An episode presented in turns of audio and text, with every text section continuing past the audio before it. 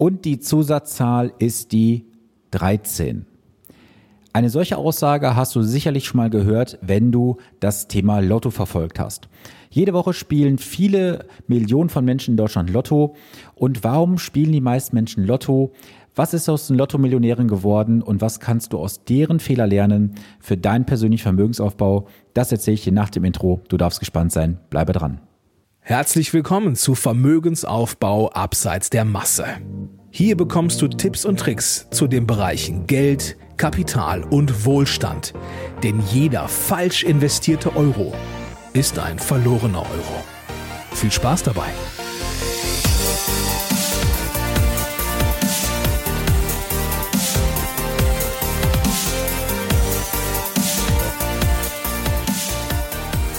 Ein neuer Montag und Zeit für eine neue Podcast-Episode. Schön, dass du eingeschaltet hast.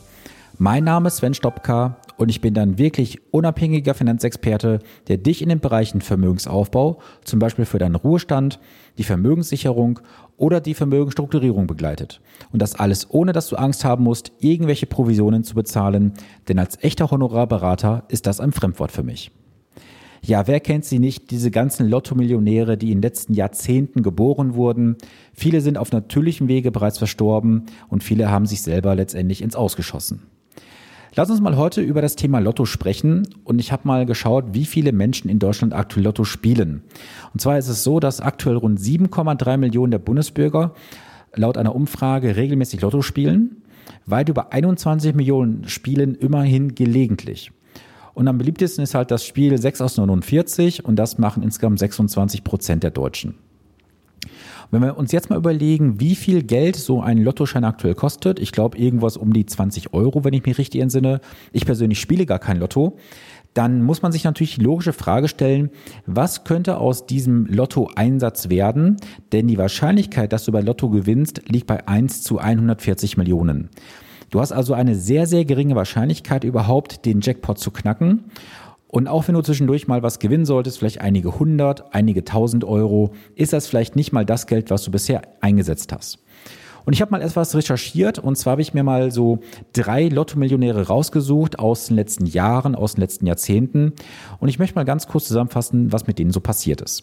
Der bekannteste Lottogewinner war wahrscheinlich Lotto Lothar. Lotto Lothar hat 1994 3,9 Millionen D-Mark gewonnen. Und seine Witwe Andrea sagte ganz verbittert mal vor vielen, vielen Jahren, der ganze Luxus hat unser Leben zerstört. Er hatte einen hohen Lebensstil letztendlich aufgebaut und ist einer Krankheit verstorben. Und das Bittere ist, das ganze Restvermögen hat er einer Bardame vermacht. Das war Lotto Lothar gewesen. Dann gab es noch das Ehepaar B. Das hat 1994 ebenfalls rund 8 Millionen D-Mark gewonnen.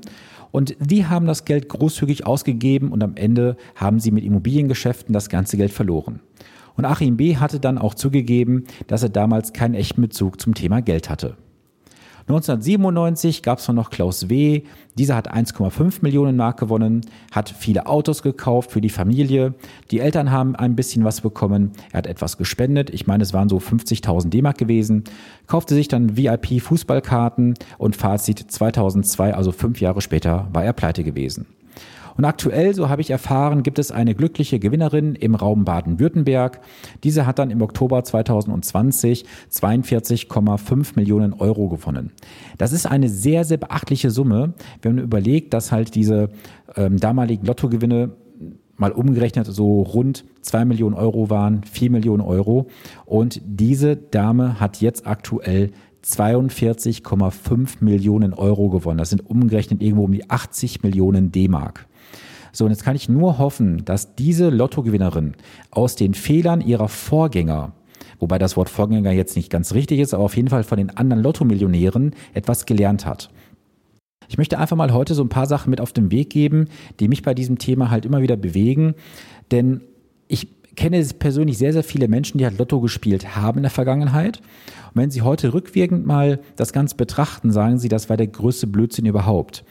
Denn was ist das Problem? Die meisten Menschen möchten jetzt mit dem Lotto letztendlich etwas machen, denn sie möchten vermögend werden oder ja, reich werden, wenn man es mal so ganz ehrlich sagt, weil sie nicht in der Lage sind, auf normalem Wege vermögend zu werden.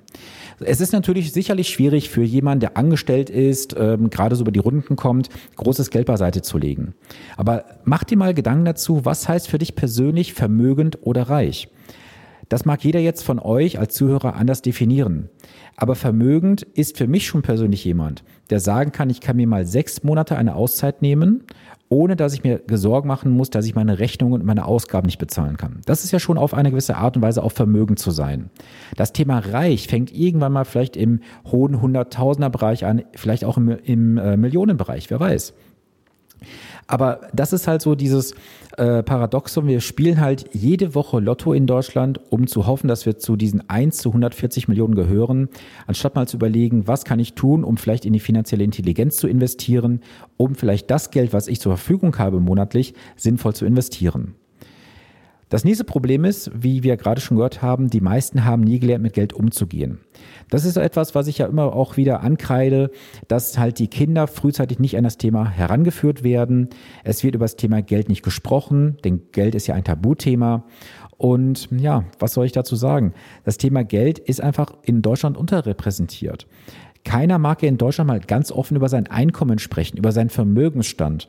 Und das ist in den USA zum Beispiel ja völlig gang und gäbe, auch in anderen europäischen Ländern, dass man offen über sein Geld, über sein Einkommen spricht. Hier in Deutschland ist das immer noch ein Tabuthema. Die großen Summen waren für viele bisher nur ein Traum gewesen.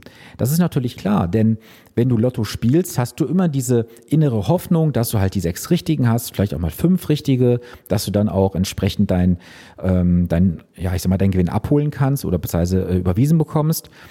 Und viele laufen halt diesen großen Summen einfach hinterher, weil sie sich einen Traum erfüllen möchten. Die möchten sich einen Traum erfüllen von der großen Villa, des Einfamilienhauses, das tolle Sportauto, tolle Reisen, was auch immer. Aber das kannst du dir sicherlich auch ermöglichen, wenn du halt auf normalem konventionellen Wege einfach dein Geld vernünftig investierst.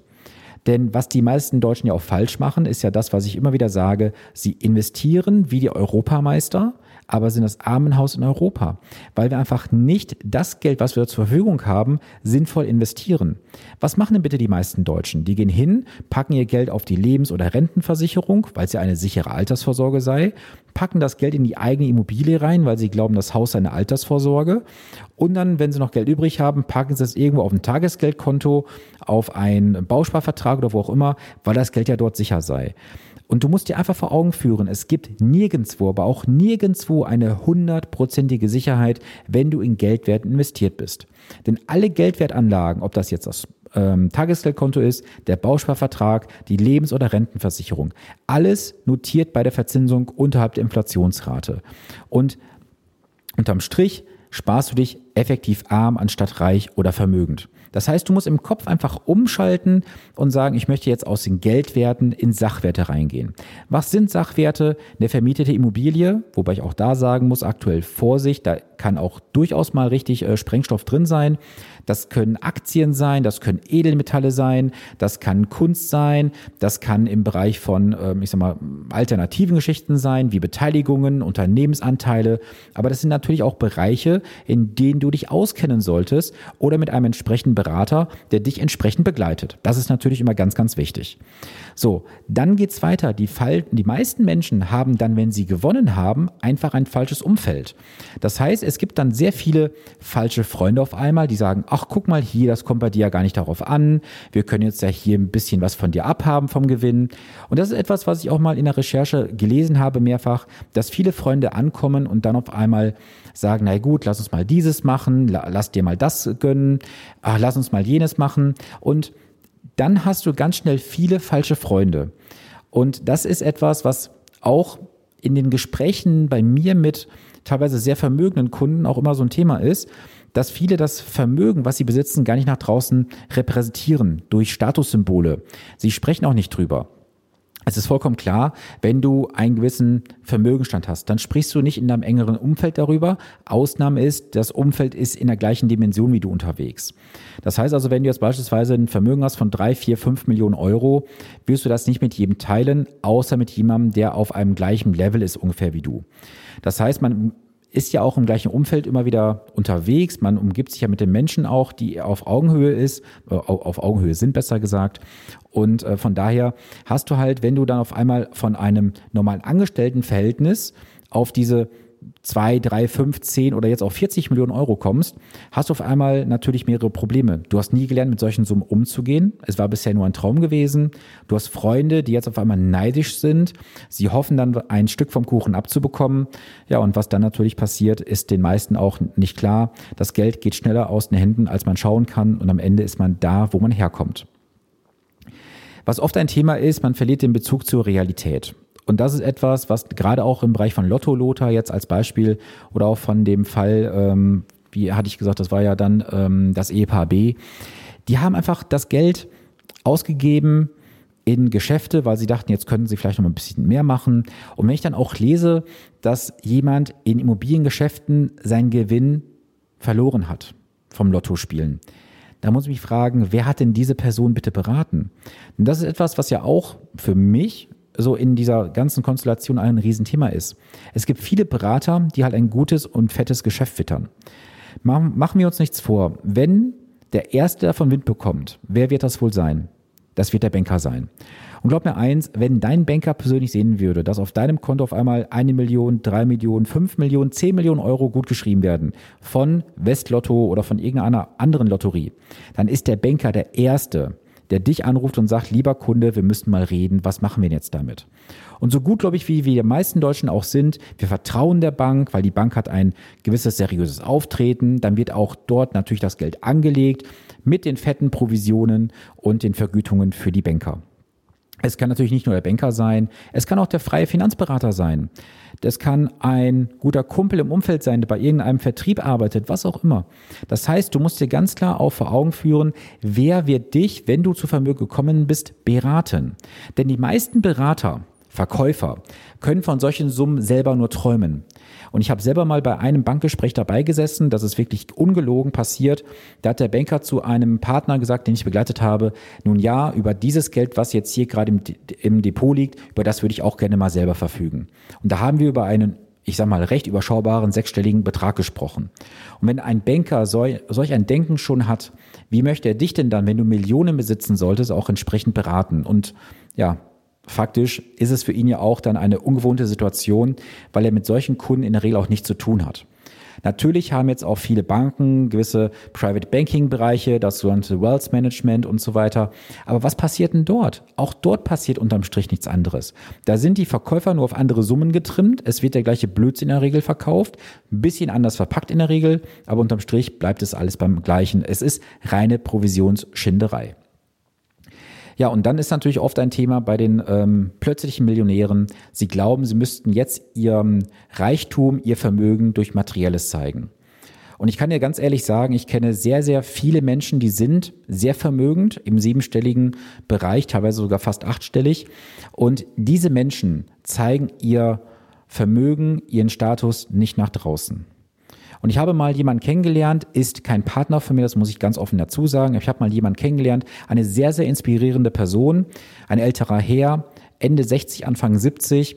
Wir sind ins Gespräch gekommen über ein paar Kontakte und er selber hat in einer Eigen, äh, in einer Eigentumswohnung, ich schon, in einer Mietswohnung gewohnt, auf, ich glaube, irgendwo um die 70 Quadratmeter und hatte ein relativ altes Auto gefahren.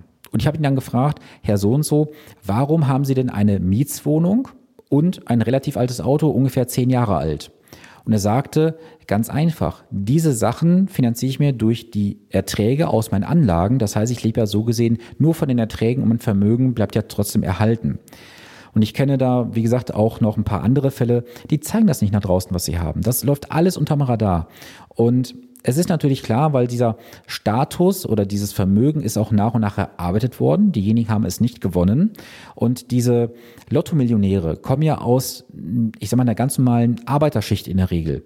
Die gehen halt von montags bis freitags oder montags bis samstags arbeiten, bekommen ihre ganz normalen Gehälter, spielen dann mal für 20, 25 Euro Lotto und auf einmal ist der Gewinn halt da. Und dann ist halt dieser Bezug zur Realität halt verloren. Man ist dann halt sehr schnell auch in dem Bereich drin, dass man sagt, jetzt muss ich mir ein Haus kaufen, das wollte ich schon immer haben, dann kommt das teure Auto und, und, und. Aber es wird oft eins vergessen, nämlich, dass auch diese ganzen Sachen, die du dir anschaffst, auch Unterhalt kosten. So, und ein Haus wird Unterhalt kosten, ein Auto kostet Unterhalt. Da musst du für dich einfach mal klar werden, was hast du persönlich denn für Ziele in deiner eigenen Finanzplanung? Was sind für dich materielle Ziele? Und das ist ganz wichtig, das möchte ich auch heute mitgeben. Du sollst dir bitte auch materielle Ziele setzen. Gar keine Frage. Du sollst bitte jetzt nicht die nächsten 15, 20, 30 Jahre einfach wegsparen, ähm, weginvestieren und dann so sagen, ich gönne mir was in 20, 25, 30 Jahren. Nein, du sollst dir bitte auch unterhalb der Laufzeit gewisse Sachen gönnen.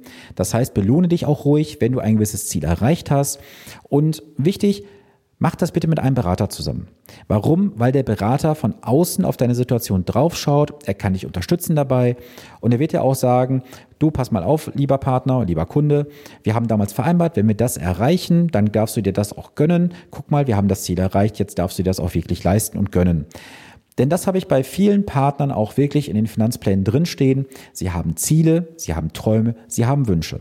Und diese sollen bitte auch Realität werden. Gerade in Bezug auf die Altersvorsorge, auf die Ruhestandsplanung, wie man es jetzt nennen möchte, ist häufig so, dass die meisten keinen Spaß daran haben, monatlich etwas zu investieren über einen langen Zeitraum, weil das Thema Rente noch so weit nach hinten geschoben ist. Erzähl mal heute einem 25-Jährigen etwas von Rente. Der hat noch 40 Jahre Lebenszeit vor sich. Also müssen wir uns doch nicht darüber Gedanken machen, was machen wir dann in den nächsten 40 Jahren mit unserem Geld in irgendeinem dubiosen Produkt unter Umständen, sondern mach dir mal Gedanken, was sind so deine Ziele für die nächsten Jahre. Und ganz wichtig, mach dir bitte auch einen Finanzplan dazu.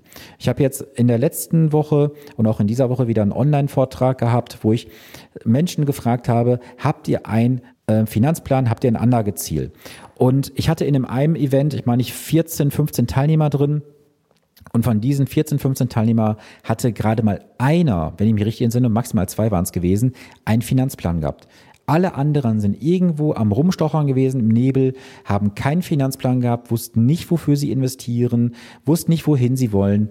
Und damit seid ihr natürlich auch eine ganz einfache Beute für jegliche Produktverkäufer, ob das jetzt Banken, Vertriebe, freie Berater ist, was auch immer, vollkommen egal. Ihr seid ganz einfache Beute. Und das möchte ich dir einfach mal heute mit auf den Weg geben. Geh nicht hin, spiel kein Lotto, denn da kann auch sehr, sehr viel Vermögen auch raus werden. Denn ich mache mal Folgendes, ich gehe mal gerade live in meinen ähm, Rechner hinein. Ich schneide das jetzt auch gar nicht heraus, diese paar Sekunden. Jetzt mal angenommen, es würde äh, monatlich 100 Euro kosten, wenn du Lotto spielst. Also 25 Euro die Woche. So, das machen wir, machen wir jetzt mal über 25 Jahre. Wir nehmen jetzt mal eine Marktentwicklung von 7% an. Dann würdest du nach 25 Jahren 78.000 Euro Vermögen besitzen, jetzt mal ohne Steuern betrachtet, und du hättest rund 48.000 Euro an Ertrag erwirtschaftet in der Zeit. Das heißt also, du hast mehr Ertrag erwirtschaftet, als du überhaupt investiert hast. Und das ist das, was ich dir einfach heute mit auf den Weg geben möchte. Setz dich bitte mit deinen Zahlen auseinander. Laufe nicht irgendwelchen Träumen hinterher über Lotto, dass du dann sagst, ich kann mir dies oder jenes leisten. Nein, Nehme wirklich bitte die Verantwortung für deine Finanzen in deine Hand. Setze dich hin, analysiere das, was du hast. Wenn du Fragen hast, komme gerne auf mich zu. Und wenn ich was für dich tun kann, du weißt, ich bin gerne für dich da. Und jetzt wünsche ich dir erstmal eine wundervolle Woche. Bleibe gesund und ich freue mich dann, wenn du nächste Woche wieder einschaltest. Viele Grüße aus Ahaus, dein Sven Stockmann.